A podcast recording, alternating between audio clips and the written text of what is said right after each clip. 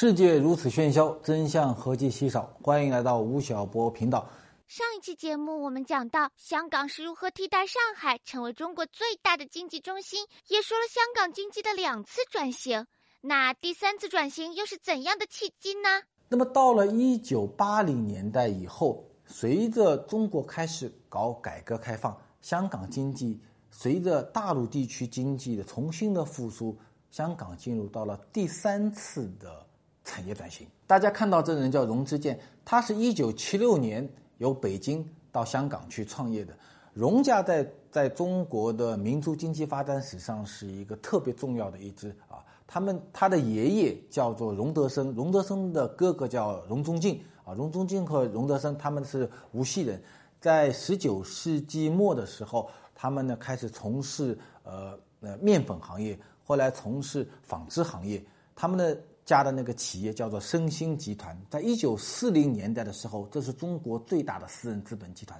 啊，他的呃荣宗敬就他的大，他的大爷爷五十周岁的时候啊，这个给他摆寿，然后呢，他们家当年在上海的苏州河啊沿线全部是他们家的面粉厂和纺织厂啊，所以荣宗敬五十岁的时候摆了几十桌的人请大家吃饭，然后两兄弟站在苏州河边上的时候，两兄弟有一段对话，他说全中国。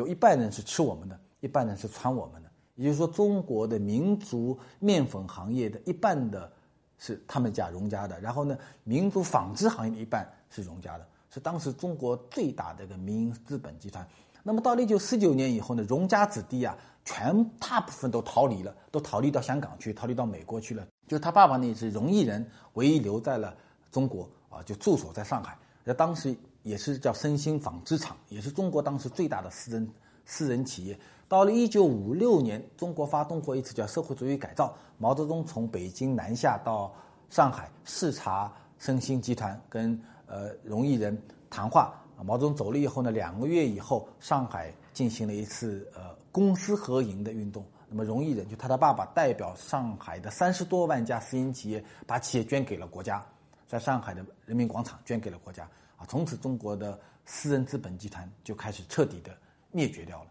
啊，荣毅人呢后来当过上海市的副市长，再后来呢当过纺织部的副部长。文化大革命开始呢，他们家就被批斗，啊，荣毅人就开始扫厕所，在全国工商联扫厕所，和谁呢？就是和后来当过全国工商联主席的金淑平，啊，两个人一起扫厕所。然后他呢，就到了贵州，贵州黔东南地区去去去插队当农民。他说那个时候呢，就是白天就背一个电线杆啊，背着电线杆上山帮村里面去拉电，背了十年的电线杆，然后到一九七六七六七六七七年以后呢，呃，邓小平复出以后，那么荣毅人就重新复出，成为了全国的政协副主席。然后荣毅人呢给中央写信说：“你看我们国家没有资金怎么办呢？我们要用金融金融的手段和资本主义做生意。”所以他就提出来说，我们应该成立一家新的公司，叫中国国际信托公司，就现在非常有名，叫中信集团。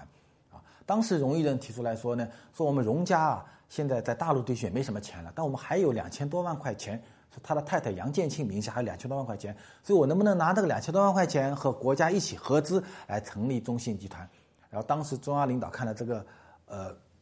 提案以后呢，说这个成立中信集团很有必要，但是呢，你们家的钱就不要了吧。还是国有的为好，所以中信集团后来成为了百分之一百的国有企业，啊，然后那么荣毅人在大陆地区做中信集团的时候呢，一九七八年的秋天，荣之健就一个人就飞到了香港。他飞到香港的时候呢，是他的两个表兄弟到香港机场来接他。接他以后呢，荣荣之健就问表兄弟说：“我们家在你们家还有多少钱啊？”因为当年离开一九四九年离开大陆的时候啊，荣家的。很多股份就荣毅人名下还有很多股份是在那儿的，然后这个时候两两个表兄弟回家算账，算完以后说：“你看这点钱是你们家的。”然后他就拿了那部分钱开在香港做生意，做什么生意呢？还是做大陆生意啊？大家我们前面讲了，香港当时是全世界最大的像这个电子手表啊，还有这个呃卷发器啊这些的呃制造工地工厂，还有包括双喇叭收音机。啊，荣之健呢就在香港成立一家贸易公司，然后呢就专门做这些电子配件，然后呢转口贸易到中国大陆。那么当时呢，中国大陆这些商品进口啊是需要有配额的，那他呢就因为有呃爸爸这样的一个背景，能够拿到这些配额。然后他赚什么钱呢？赚两笔钱。第一笔钱呢，我把这些双喇叭收音机、把这些电子手表卖到中国大陆来，你看我可以赚笔利润吧。第二呢，我们那些国有的贸易公司啊，去买它的这些电子手表和双喇叭收音机的时候呢，是用美元和港币买的。那这些美元和港币呢，当时是有是有官方价格和黑市价格。所以你看，他卖一个电子手表卖到中国大陆，你只要有配额，能够拿到个批文说允许你卖回来，他可以赚到两笔钱。第一，它本身的贸易可以赚到一笔钱；第二呢，倒汇可以赚到一笔钱，所以它迅速的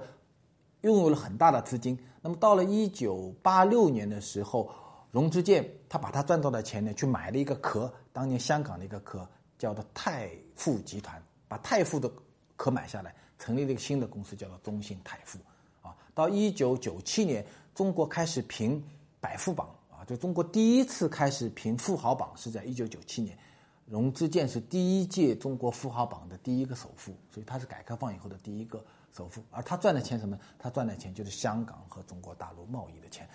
龙之健这样的一个现象，并不是一个非常孤立的现象啊。随着中国改革开放的兴起，那么到了一九八零年代以后呢，香港制造业发生了一次非常重大的一个转移，就是制造业由一个香港的那个弹丸之地，开始向大陆地区做大规模的一个转移。这个规模的转移呢，实际上是有两个原因造成的。第一个原因呢，是中国开始搞改革开放了，需要大量的工业的设备、工业的熟练的工人和资金，能够到大陆来帮助我们发展中国的轻工业。第二方面呢，是一九八零年全球发生的第二次的石油危机，能源价格开始上涨，石油价格开始上涨，所以当时像香港制造业的转移啊，并不是一个孤立现象。日本的制造业也在转移，新加坡的制造业也在转移，韩国的制造业也在转移，在欧洲地区的制造业也在转移。我感觉中国制造要接盘了。当时有没有人跟我有一样的预感呢？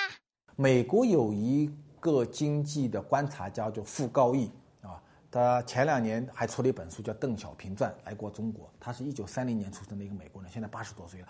他在一九八零年代写过一本非常有名的书，叫做《日本第一》。啊就当年在一九八零年代，日本经济崛起以后，美国人非常的恐慌，说日本你你的精密制造业、你的代民工作法、你的呃松下的生产模式到底秘密在哪里？他写完《日本第一》以后，他就跑到中国大陆来。所以在一九七八年的时候，他写过一本非常薄的书啊，这本书就讲什么呢？说一九七八年中国开始搞改革开放，出现了一些新的发展的模式啊。他当年就跑到广东的东莞。他说：“我到东莞以后啊，到东莞县政府，哎，突然发觉说，今天的这个东莞县政府和以前不一样啊。它有一个大院子，这个大院子里面呢，有一个长板凳，长板凳上面呢坐了十几个人，这十几个人分别属于不同的部门的。然后呢，从这个门呢就会进来一批香港的商人，拿了一张纸头啊，说我要在东莞进行投资，办个工厂。然后呢就敲章，一个敲一个章，这样盖过去。我们今天很熟悉的叫什么？叫行政中心，有没有？”行政中心最早就是在东莞的那个那个小房间里面，他把十几个部门的人全部聚集在一起，然后呢引进这些香港商人，然后呢从这个门进来，十几个章敲完以后，那个门出去，哎，你就可以去办工厂了。然后呢，傅高义又去问这些这些香港商人说说这个同志啊，你们老家哪儿的？问了十个人，十个人跟你说，我的老家就是老东莞人，哪来的呢？他们就是一九六零年代、一九七零年的那些逃港的人。啊就是我前面讲的曾维斯杨家兄弟的那些人，呃，他们怎么这么有活力啊？又拿着乒乓球拍游回来了。啊，他们十多年时间里面在香港赚了钱了，然后呢就回到中国大陆来进行生产。啊，那么当时有一个非常有趣的模式叫做三来一补，啊，这个模式是一个宁波商人叫曹光标，他现在活的已经将近九十岁了。曹家，他早年就在上海做生意。做什么呢？羊毛衫生意。一九四九年以后呢，他就逃到香港去继续做羊毛衫。然后呢，到了一九八零年代呢，这个珠三角地区搞改革开放了，他又重新回到珠三角地区来做羊毛衫。那当年他发明那个模式叫三来一补，因为当他回到珠三角的时候啊，回到顺德啊，回到深圳啊，回到东莞的时候啊，什么都没有。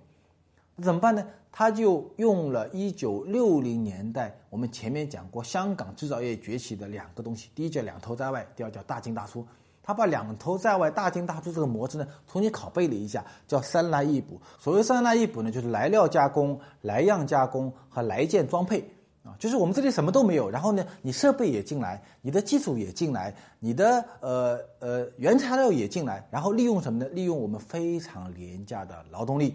啊，然后呢加工完，加工完成品以后呢，通过以补偿贸易的方式啊再出口。叫做叫三来一补，然后呢，你在大陆地区呢成立公司呢叫做中港合资公司，我们政府呢给你在所得税方面减免，叫两免三减半，就两年之内所得税可以免掉，未来的三年呢再减半，那办了五年以后的话呢，这家中港合资公司呢再改一个名字啊，再继续来减免，又利用我们非常便宜的这个劳动力成本，然后呢完成一次重大的一个转移，然后我们在香港的对岸。就我们前面讲的宝安县跳水进去游泳那个逃港的地方呢，开始我们搞了一个特区啊，最早叫做蛇口工业开发区啊。当年提出这个方案的人呢，是一个宝安人，叫做袁庚啊。袁庚是宝安人，然后一九四九年时候呢，他当时是解放宝安的那支炮兵部队来的炮兵团长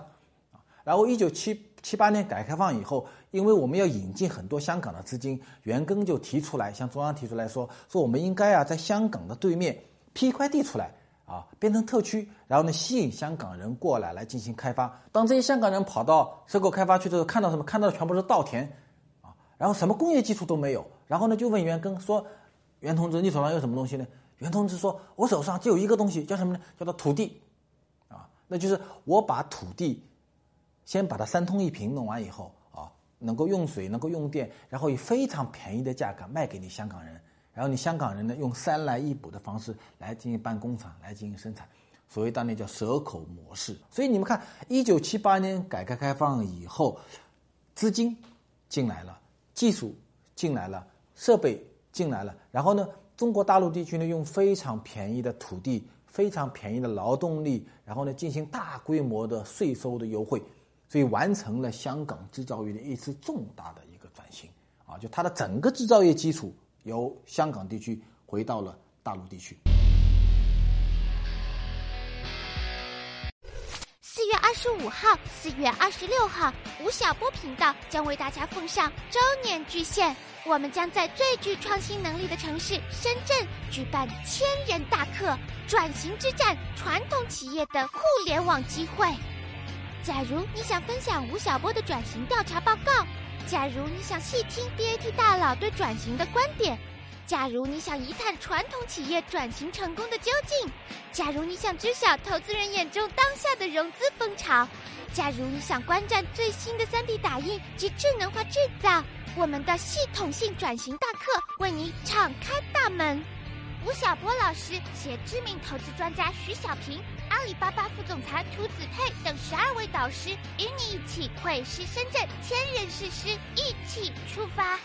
扫描上方二维码可以获得详细信息哦。那么，随着制造业向中国大陆地区大规模的腾挪、腾笼换鸟，那么香港是不是从此就衰落了呢？就空心化了呢？没有，香港完成了它的历史上的第四次的产业转型，就是它由一个劳动密集型的加工型城市。变成了一个新型的金融城市啊，所以香港经济出现了一个泡沫化的景象。进入一九九零年代以后，它主要有两个产业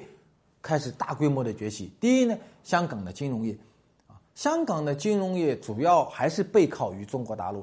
在长达十几年的时间里面，中国引进外资啊，中国在很长时间里面全世界第一和第二大的引进外资的一个国家。在一九八零年代到一九九零年代长达十五年时间里面，中国引进外资的一半是通过香港来引进的。香港的资本市场要融资，其中呢，中国的内地企业到通过香港的联交所进行融资占到了一半。所以，因为的这样的背靠一个庞大的正在高速发展的一个经济体，香港作为一个唯一的一个管道城市，它的资本市场出现了一个空前繁荣的。一个景象，所以香港在一九九零年代成为了远东地区最大的一个金融城市。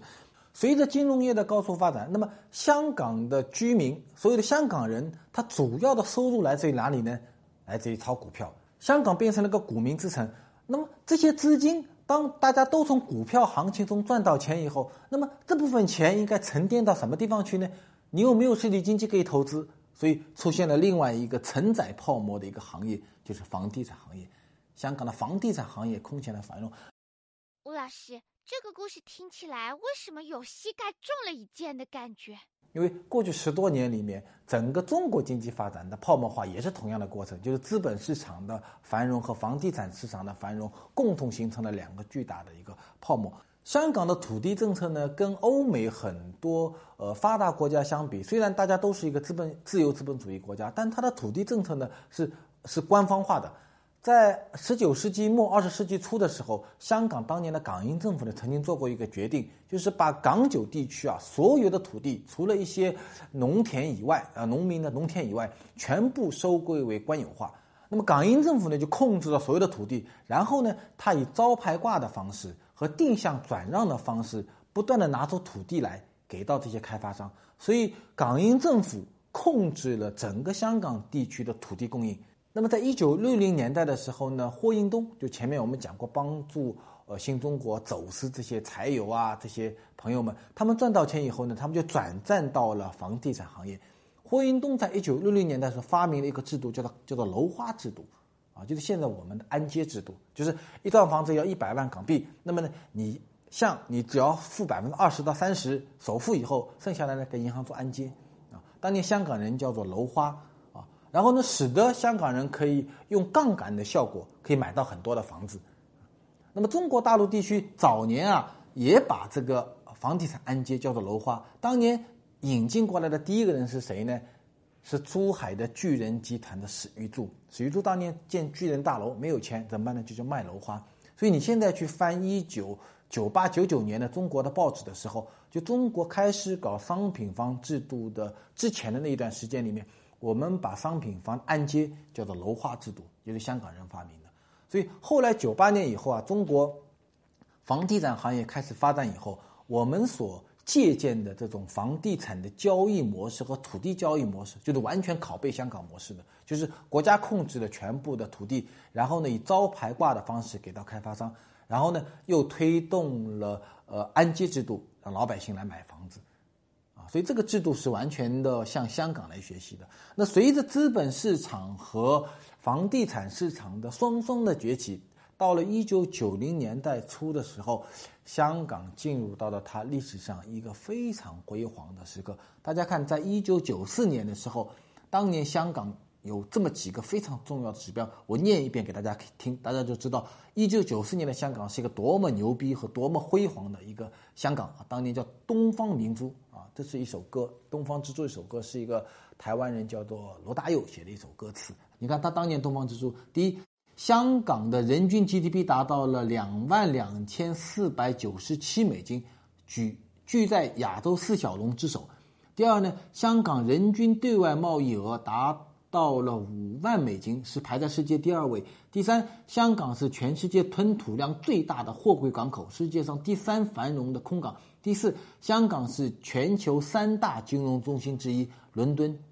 纽约和香港。第五，香港是全球的四大黄金贸易中心之一，伦敦、纽约、苏黎世和香港。香港是全世界最大的成衣、玩具、收音机和钟表的出口基地。香港是亚洲地区的旅游中心、购物天堂。香港的通讯系统发展为世界第一，通讯费用最便宜，话机数量按城市计算排在全球第一。香港是全世界国家和地区经济自由化程度排名第一的城市，也是全世界的国家和地区城市竞争力排名第一的城市。所以这就是一九九四年的香港，而同相比的话，一九九四年的上海呢，上海的股票交易所是一九九零年十二月份恢复的，所以当时的上海的交易所和香港的联交所，那就是一个大屋和小小屋之间的比较。一九九四年，上海的浦东还是一个呃很多几幢小、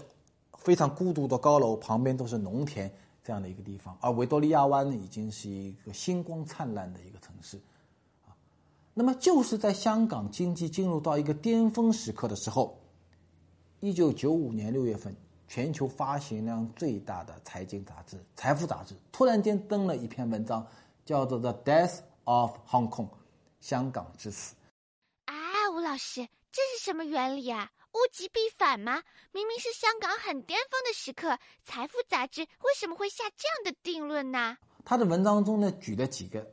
重要的事实。第一，他认为说，一九九零年代的中前期，香港出现了大规模的居民的移民，就很多的中产阶级移民到海外去，大量的资金出逃。第二呢，他认为说，香港的地下的黑社会和犯罪分子非常的猖獗。第三呢，他认为说，香港现行的法治和立法院选举制度弊端多多。第四呢，他认为说，香港出现了经济活力下降的这样的一个情况，啊，所以当年这篇文章出来的时候啊，都大家都很愕然，说一九九四年香港你是一个自由化程度最高的一个城市，你是竞争能力最强的一个城市，你是全世界最活跃的一个港口和商业最繁荣的。一个城市，然后又是全世界三大金融中心之一，我怎么就死掉了呢？实际上，《财富》这篇文章的背后是有一个重大的政治的背景，就是在南京条约，中国和英国政府签约把香港长期租赁给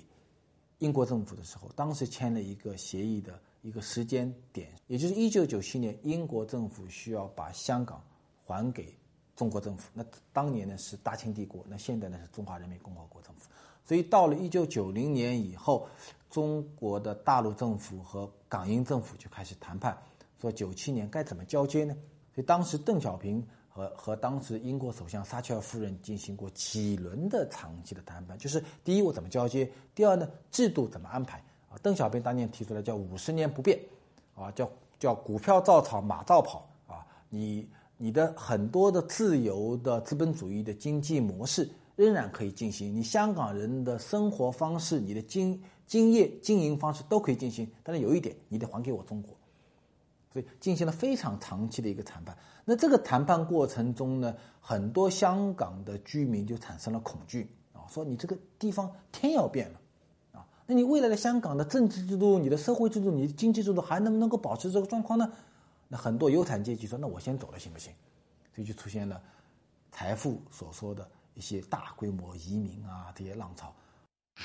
那么那本最著名的杂志有没有预言成功呢？近几年香港又是怎么样的呢？下个星期三，请继续听吴老师讲香港经济的打击与困局。香港经济的大波动都是市场自由化与地缘政治的共同产物，兴由于此，衰也由于此。